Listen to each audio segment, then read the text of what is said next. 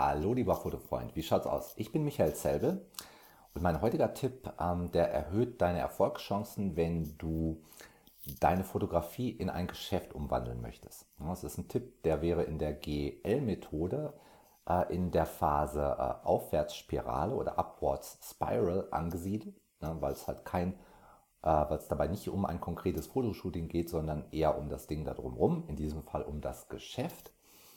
Und ähm, die Sache kommt auch so ein bisschen aus der Akademie, die ich mache. Denn in der Akademie, da geht es sehr häufig darum, dass die Leute äh, aus ihrer Fotografie ein Geschäft machen möchten.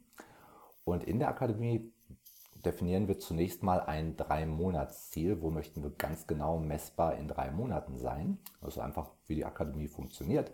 Und das ist dann oft gar nicht so einfach für die Mitglieder, denn dann überlegen sie, ja, was, was stecken Sie sich da für ein Ziel? Möchten Sie in drei Monaten meinetwegen 1000 Euro verdient haben? Oder möchten Sie 10.000 Euro verdient haben? Weil dann wäre das ja schon gleich ein, äh, ja, wie soll ich sagen, ein, ein, ein echtes Geschäft. Ähm, sollte das ein, ein Umsatzziel sein oder besser ein Gewinnziel ne? und all diese Sachen. Und meine Haltung dabei ist eigentlich viel simpler, weil, weil ich denke mir folgendes. Ich denke mir, Fotografie ist nicht einfach. Ne? Das ist kein Zuckerschlecken. Und da gibt es definitiv eine steile Lernkurve, wenn ich daraus ein echtes Geschäft mache. Und ich brauche eine Menge Motivation, um da durchzugehen, weil es ist halt hart. Und, und wenn, wenn jetzt meine Motivation meinetwegen wäre, ich bräuchte 8500 Euro in zwei Monaten für eine Herzoperation, weil ansonsten sterbe ich, äh, ja, dann würde ich das Ziel erreichen, ganz sicher. Aber das ist ja in der Regel nicht meine Motivation. Ja, als Fotograf ist meine Motivation ja häufig sowas wie, ja, das wäre schon irgendwie schön, wenn ich damit Geld verdienen würde, weil dann könnte ich mir auch die nächste tolle Kamera kaufen. Ja. Und, und die Motivation zieht mich halt nicht irgendwie durch die ganz harten Bereiche durch.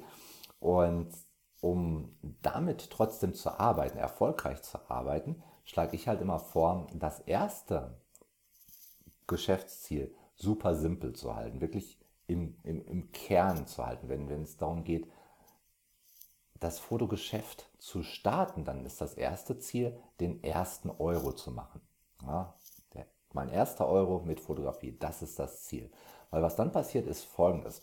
Es ist einfacher zu erreichen, aber ich muss vielleicht trotzdem noch irgendwann die extra Meile gehen, ganz sicher sogar. Ja, aber für einen Euro ist die halt nicht ganz so weit und dann gehe ich sie auch äh, eher mal.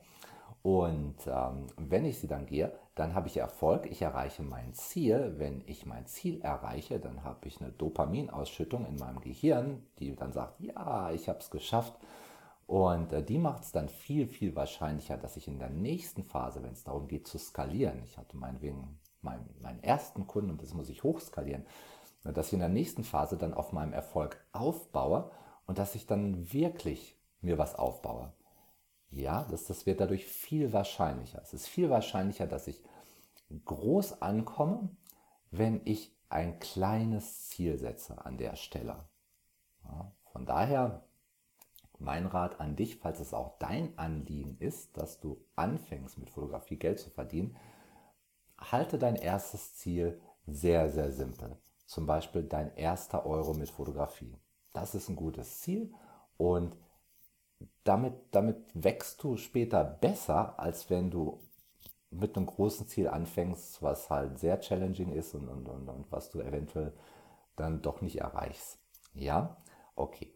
Damit wünsche ich dir dann mit deiner Fotografie, geschäftlich oder einfach nur zum Spaß, viel Spaß. Hm, doppelt gemoppelt, ne? Egal. Ich wünsche dir in jedem Fall viel Spaß und gut Licht noch.